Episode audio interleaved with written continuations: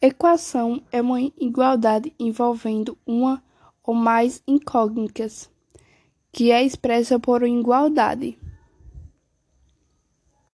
Elas são essenciais na nossa vida, pois ela é utilizada em lucros de empresa, no táxi que tem um valor fixo e dependendo da quilometragem, por funcionários que recebem um acréscimo por hora extras e muito mais.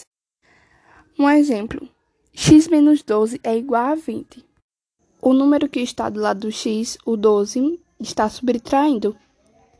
Ele vai para o outro lado da igualdade com a operação inversa.